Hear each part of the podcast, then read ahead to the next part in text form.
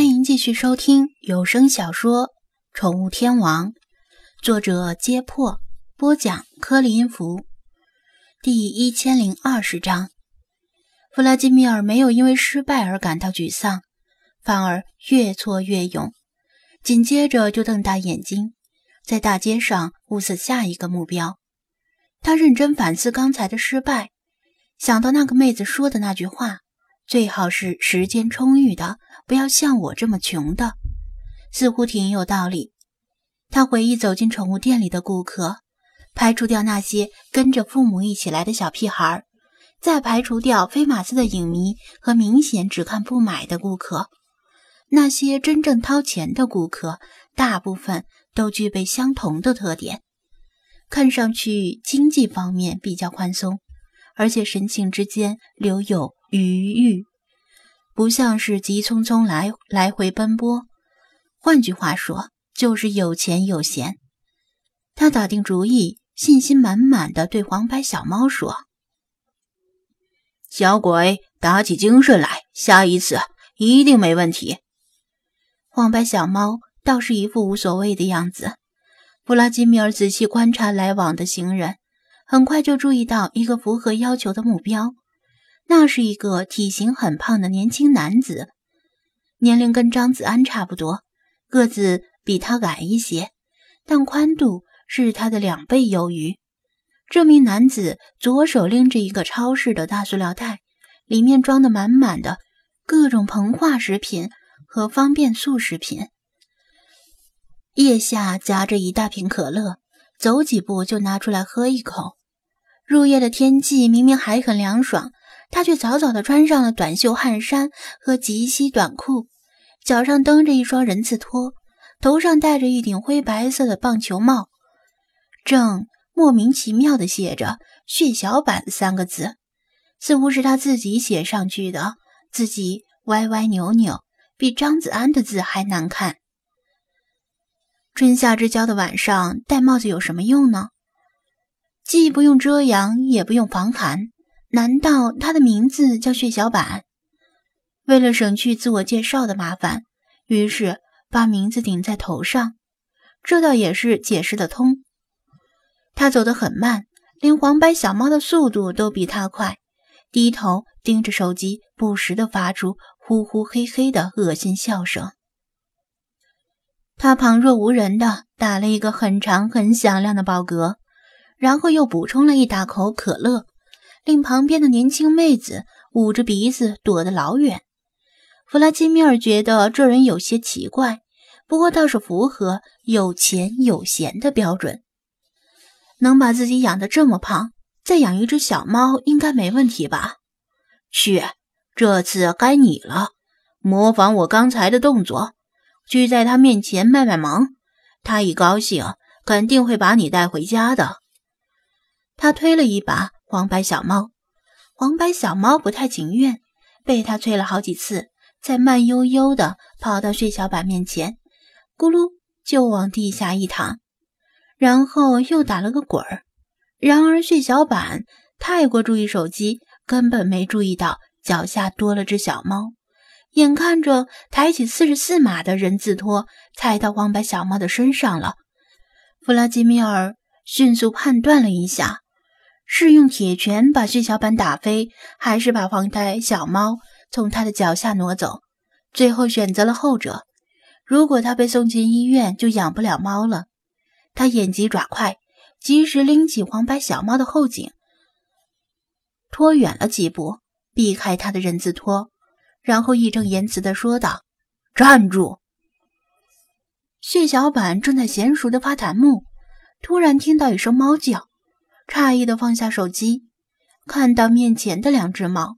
由于离得近，弗拉基米尔从他身上闻到了浓烈的汗味，好像是几天没有洗澡了。不过这时没时间在意这些细节，赶紧把黄白小猫推出去才是正事儿。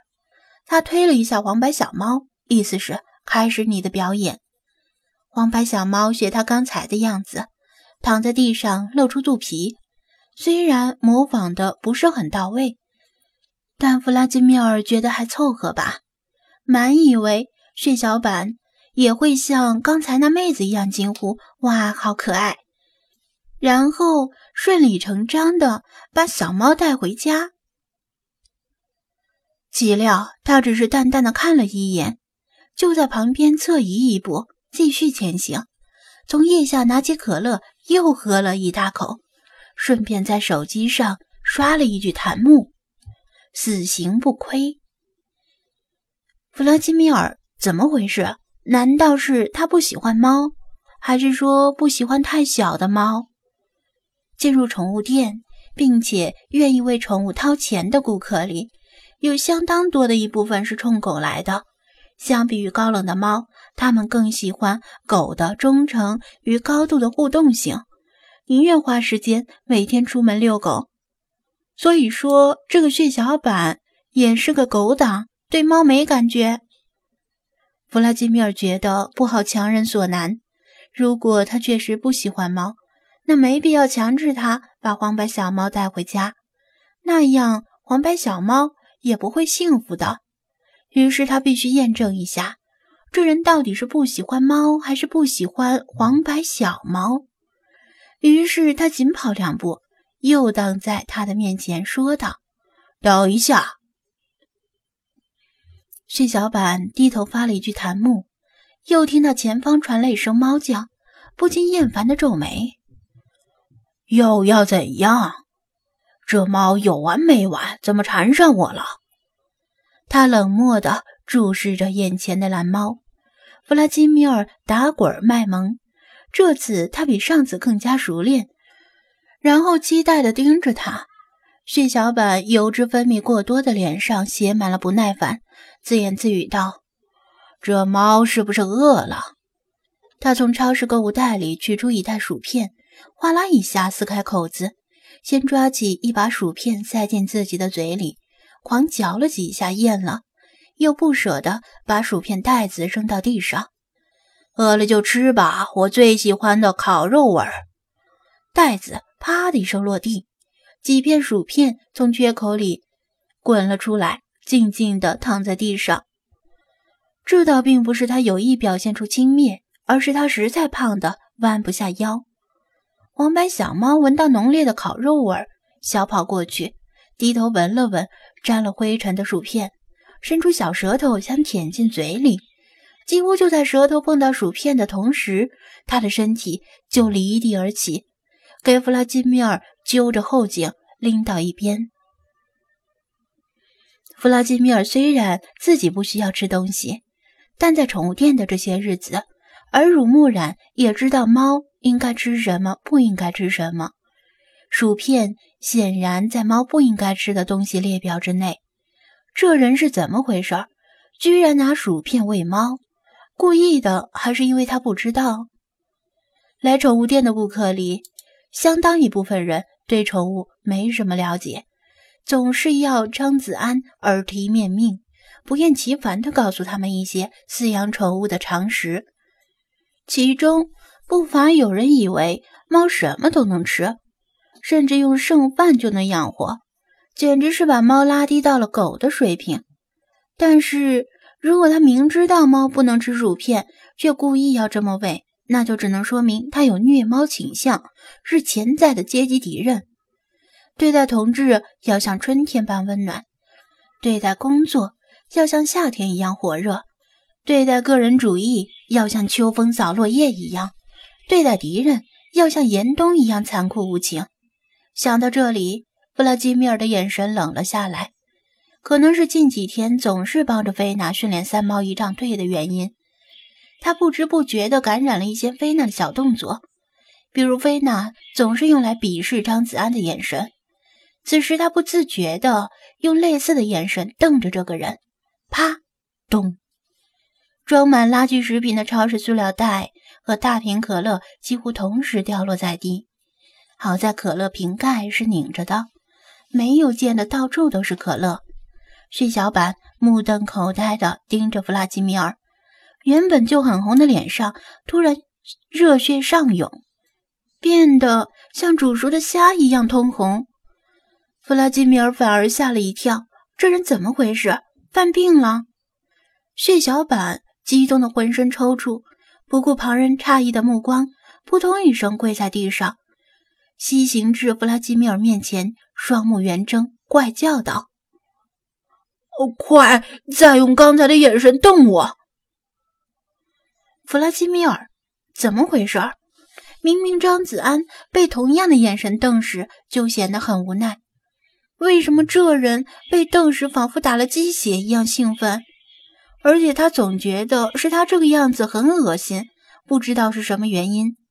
血小板双手合十，祈求道：“求求你，再用刚才的眼神瞪我吧，让我做什么都行，天天给你买猫罐头也行。”弗拉基米尔无语的后退几步。还拉着黄白小猫也后退几步。虽然面前这人没有表现出常规意义上的危险，但似乎他脑子里某些东西坏掉了，可能会做出一些不危险但是很恶心的事儿。血小板似乎把旁边围观的行人当成了空气，当众往地上一躺，拍着颤巍巍的胸膛，对弗拉基米尔说道。我听说猫不是喜欢踩奶吗？来，来踩我吧，来踩我的奶吧，使劲踩，越狠越好。最好踩的时候用上你刚才那鄙夷的眼神。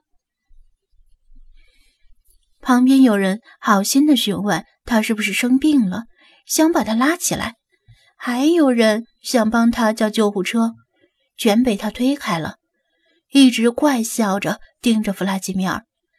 弗拉基米尔如果能出汗的话，此时一定是满头冷汗。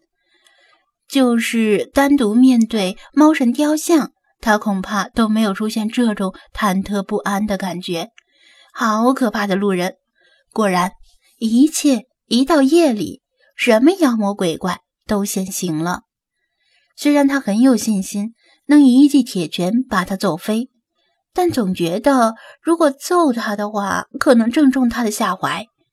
如果他能听懂他的话，他很想告诉他，如果喜欢刚才的眼神，可以去中华路上吉源宠物店，那里有只猫，可以尽情满足他的需求，说不定还能额外赠送他一顿猫爪拉皮。不管了，先战略性撤退。他拉着黄白小猫，急匆匆地跑进路边的绿化带里，眨眼间便消失不见了。